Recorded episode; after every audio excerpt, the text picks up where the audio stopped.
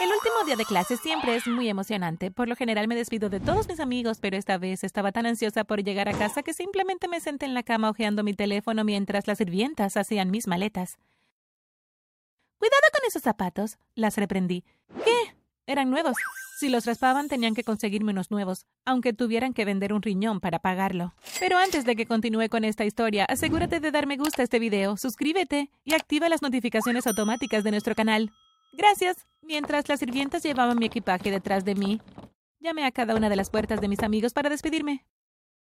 Nos abrazamos y nos besamos en la mejilla, pero tenía muchas ganas de despedirme de una persona específica. Fui a la habitación contigo al armario de las escobas y llamé a la puerta. Cuando se abrió la puerta entré sin preguntar.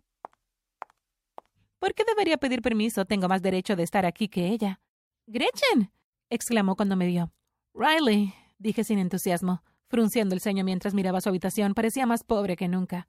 Le pregunté a dónde iría durante las vacaciones de verano, pero por supuesto que no iba a ninguna parte. Vi una revista de moda debajo de su cama y la recogí antes de que pudiera detenerme. Uf, ¿por qué lo intentas? Le pregunté. Luego la dejé caer al suelo de nuevo y salí por la puerta sin despedirme realmente. Me acerqué a la residencia de los chicos para apresurar a mi hermano Danny. No podía esperar llegar a casa. Luego de un excelente vuelo en nuestro jet privado, mi hermano y yo entramos en nuestra mansión donde nuestros padres nos esperaban. Estaban más nerviosos que de costumbre, y siempre estaban algo nerviosos. Le pregunté a mi papá si podía ir a montar caballo un rato antes de la cena, pero gritó no, más fuerte de lo que parecía querer. Me di cuenta de que algo andaba mal, pero nunca podría haber adivinado qué era. Esa noche durante la cena en nuestro restaurante favorito, mi hermano y yo nos dimos un gusto como siempre. Pedimos nuestros platos favoritos, que por supuesto eran los más caros. Siempre queríamos que el personal del restaurante supiera que éramos ricos, por si acaso se atrevían a tratarnos como personas normales. Sin embargo, mis padres solo comieron ensaladas, lo cual también era extraño. Mi papá odiaba toda la comida saludable. Cuando llegó la cuenta, mi papá sacó su tarjeta de crédito de su billetera con una mano temblorosa y se la dio al camarero.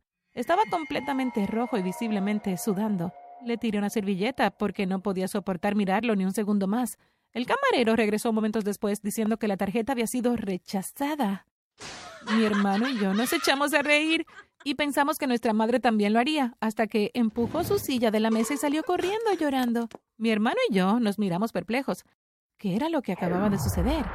Mi papá se fue a alguna parte con el camarero y cuando regresó nos apuró a la limusina, donde nuestra mamá ya estaba sentada secándose la cara con un pañuelo. Niños, tenemos que decirles algo, la voz de mi mamá se quebró. Ella miró a mi papá y cuando él no habló, lo empujó con el codo. Pareció volver a la realidad, nos miró y luego se echó a llorar. Estamos en quiebra, gritó. No tenemos absolutamente ningún dinero. Mi hermano y yo nos quedamos paralizados. Le preguntamos qué quería decir y dijo que nuestras cuentas estaban todas en negativo.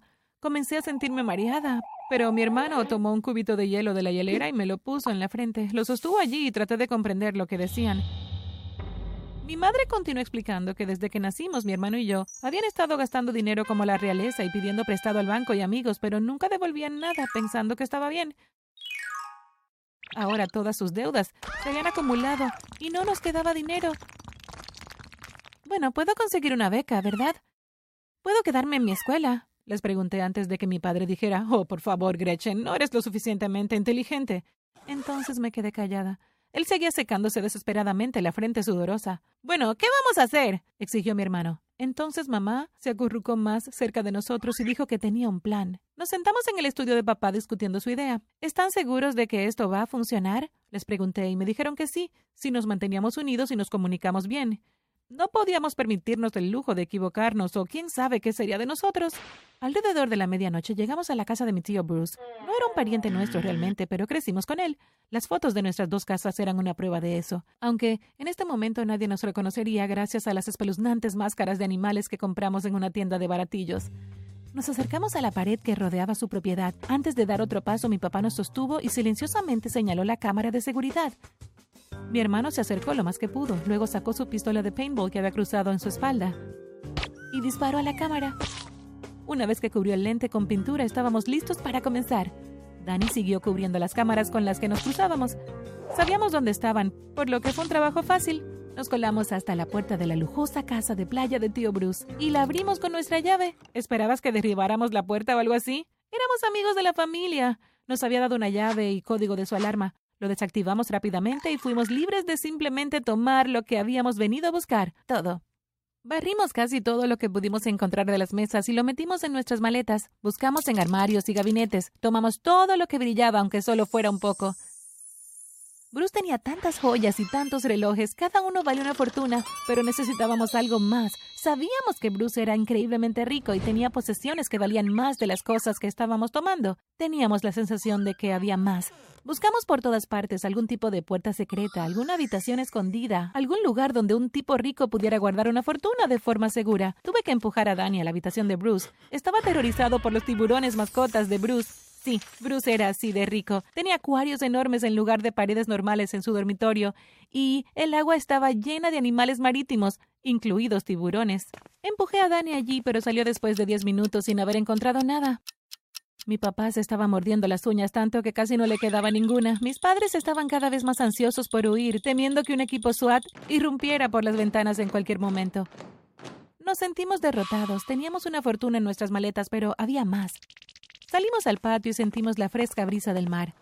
Mi familia estaba debatiendo internamente qué debíamos hacer luego, así que me acerqué a la piscina y sumergí los pies en ella. Era una piscina de agua salada, así que olía océano. Creí ver una sombra en la parte inferior. Fue entonces cuando me di cuenta. Era un azulejo de diferente color. Chicos, vengan a ver esto. Le susurré en voz alta a mi familia. Se apresuraron y parecía que acabábamos de ganar la lotería. Casi podía ver signos de dólar en los ojos de mis padres. Mi hermano se quitó la camisa y la sudadera, dejando al descubierto un traje de baño. Se zambulló en el agua en silencio. No esperábamos menos después de todo. Él era el capitán del equipo de natación de la escuela. Rápidamente nadó hasta el fondo y quitó el azulejo. Luego nos indicó que lo siguiéramos. Estábamos robando una casa en la playa, por supuesto que todos teníamos trajes de baño debajo de la ropa. Tiramos nuestra ropa en una pila y luego nadamos. El agua caía de una cascada, detrás de la cual había una pequeña habitación y luego a una tubería que devolvía el agua en un circuito continuo. Mi mamá y yo entramos primero, luego Dani y por último mi papá, quien luchó por encajar su barriga a través del hueco. Sus piernas se movían como locas. Tuve que pellizcarme para no reírme. Ahora estábamos en una pequeña habitación, la mitad ocupada por una enorme caja fuerte. ¿Alguien tiene el código para esto? preguntó mi hermano. Pero todos nos encogimos de hombros. Pensamos las posibles combinaciones. El código tenía que tener ocho números, que supuse que era el cumpleaños de alguien, pero ¿de quién? Bruce no tenía pareja y no tenía hijos. Apuesto a que es mi cumpleaños anuncié con entusiasmo antes de ingresar la fecha. Una pequeña bombilla de la cerradura emitió un pitido y se encendió en rojo. Fruncí el ceño y me crucé de brazos antes de que mi hermano se pavoneara hasta la caja fuerte e ingresara su cumpleaños. La cerradura emitió un sonido más agradable y la bombilla se encendió en verde. Siempre dice que soy el hijo que nunca tuvo, dijo mi hermano, sacándome la lengua y abriendo la puerta de la caja fuerte. Sacamos todos los objetos de valor de la caja, aunque tenía más zapatos de los que esperábamos. Nuestras maletas estaban muy pesadas. Estaba esperando que mi familia terminara cuando la habitación se oscureció. Mira hacia arriba y casi me desmayé cuando vi el vientre de un tiburón nadando sobre nosotros. ¿Por qué te has puesto tan pálida, amor? preguntó mi mamá, poniendo su mano en mi mejilla. Con una mano temblorosa apunté hacia arriba y mi papá tuvo que poner su mano sobre la boca de mi mamá para evitar que gritara. Había tiburones nadando por nuestra ruta de escape. ¿Qué vamos a hacer? Mi mamá lloró. Todos estábamos enloqueciendo, pero Dani tenía un plan. Los distraeré, dijo. Soy el nadador más rápido, no me atraparán y ustedes pueden nadar sin peligro. ¿Crees que alguno de nosotros discutimos con él? No. Todos estábamos bien con eso. Danny se subió por la pequeña cascada y se metió en la piscina. Nadó alrededor del fondo hasta que los tiburones lo vieron. La piscina era grande y logró nadar en círculos alrededor de esas bestias. Mi familia y yo salimos nadando, cada uno con nuestro bolso, pero mi madre con el suyo y el de mi hermano. Estábamos todos a salvo, fuera de la piscina, cuando Danny miró hacia arriba y nadó hacia nosotros. Estaba saliendo y nos estábamos alejando cuando gritó Solo vi su traje de baño flotando en el agua y fue allí que yo también grité y me tapé los ojos. Dani me golpeó en la frente, así que abrí los ojos y vi a mi hermano en ropa interior con pequeños corazones. Mis padres lo vieron y nos echamos a reír de él. ¿Qué? Siempre llevo algo debajo de mi bañador. ¿Recuerdas esa vez que se me cayeron en medio de una competencia? Nos preguntó buscando simpatía. Pero todos nos reímos más fuerte. Nos pusimos la ropa seca rápidamente y luego corrimos al puerto deportivo. Notamos el yate de Bruce y muy rápido nos subimos. El tanque de combustible estaba lleno, así que salimos de allí a toda velocidad. Nos sentamos a calcular la cantidad de dinero que íbamos a ganar cuando las luces nos iluminaron. Mi estómago se hundió porque el naranja no es mi color. Hicimos lo que nos pidieron, era mejor así. Bajamos y nos esposaron a todos. Nos llevaron a la comisaría y mi hermano y yo tuvimos que sentarnos en una celda de la cárcel mientras averiguaban qué hacer con mis padres. Al día siguiente nos despertaron las llaves ingresando la cerradura y una persona que abría nuestra celda. Nos dieron las pocas posesiones que teníamos, que en realidad eran nuestras bolsas vacías y máscaras. La policía nos había llamado un taxi para volver a casa. Mi hermano y yo éramos menores de edad y pensaron que nuestros padres nos habían obligado a cometer el robo, así que nos dejaron en libertad. Cuando subimos al taxi nos sorprendió ver a nuestro papá. El conductor casi nos echó diez minutos después porque no podíamos dejar de gritarle a nuestro padre e intentar golpearlo. ¡Eres un cobarde! Dani le gritó. Verás, culpó de todo a mi mamá. Dijo que mi madre era una mujer manipuladora que nos chantajeó para que robáramos la mansión. Nuestras cuentas y propiedades estaban a su nombre, por lo que la deuda era toda de ella. Dani todavía le gritaba a papá cuando le dije al conductor que primero nos llevara a una dirección diferente. Papá y Dani ni siquiera se dieron cuenta cuando salí de la casa de Bruce y regresé con una pequeña bolsa. Solo se dieron cuenta de lo que había hecho cuando pudimos comprar un pequeño departamento en un barrio pobre, porque había escondido algo de efectivo y objetos de valor en un árbol y luego los vendí. Antes de venderlos, se los restregué en la cara a mi papá. ¿Quién no es lo suficientemente inteligente ahora, papá? Un mes más tarde estábamos instalados en nuestras nuevas vidas. Mamá estaba pasando un mal rato en la cárcel. Dan y yo íbamos a la escuela y trabajábamos y papá había conseguido un trabajo de tiempo completo como vendedor de autos. Yo trabajaba en una librería, lo cual era tan aburrido que casi me dormía todos los días. Estar rodeada de nerds era lo peor. Pero lo más humillante era cuando entraba un nerd en particular. La primera vez que me vio, se rió en mi cara y puse los ojos en blancos. Un día la vi, a Riley, la chica a la que solía burlar. Entró a la biblioteca.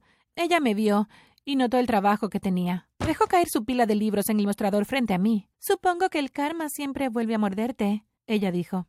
Sentí la necesidad de disculparme con ella, pero no lo hice. No estaba dispuesta a rebajarme tanto.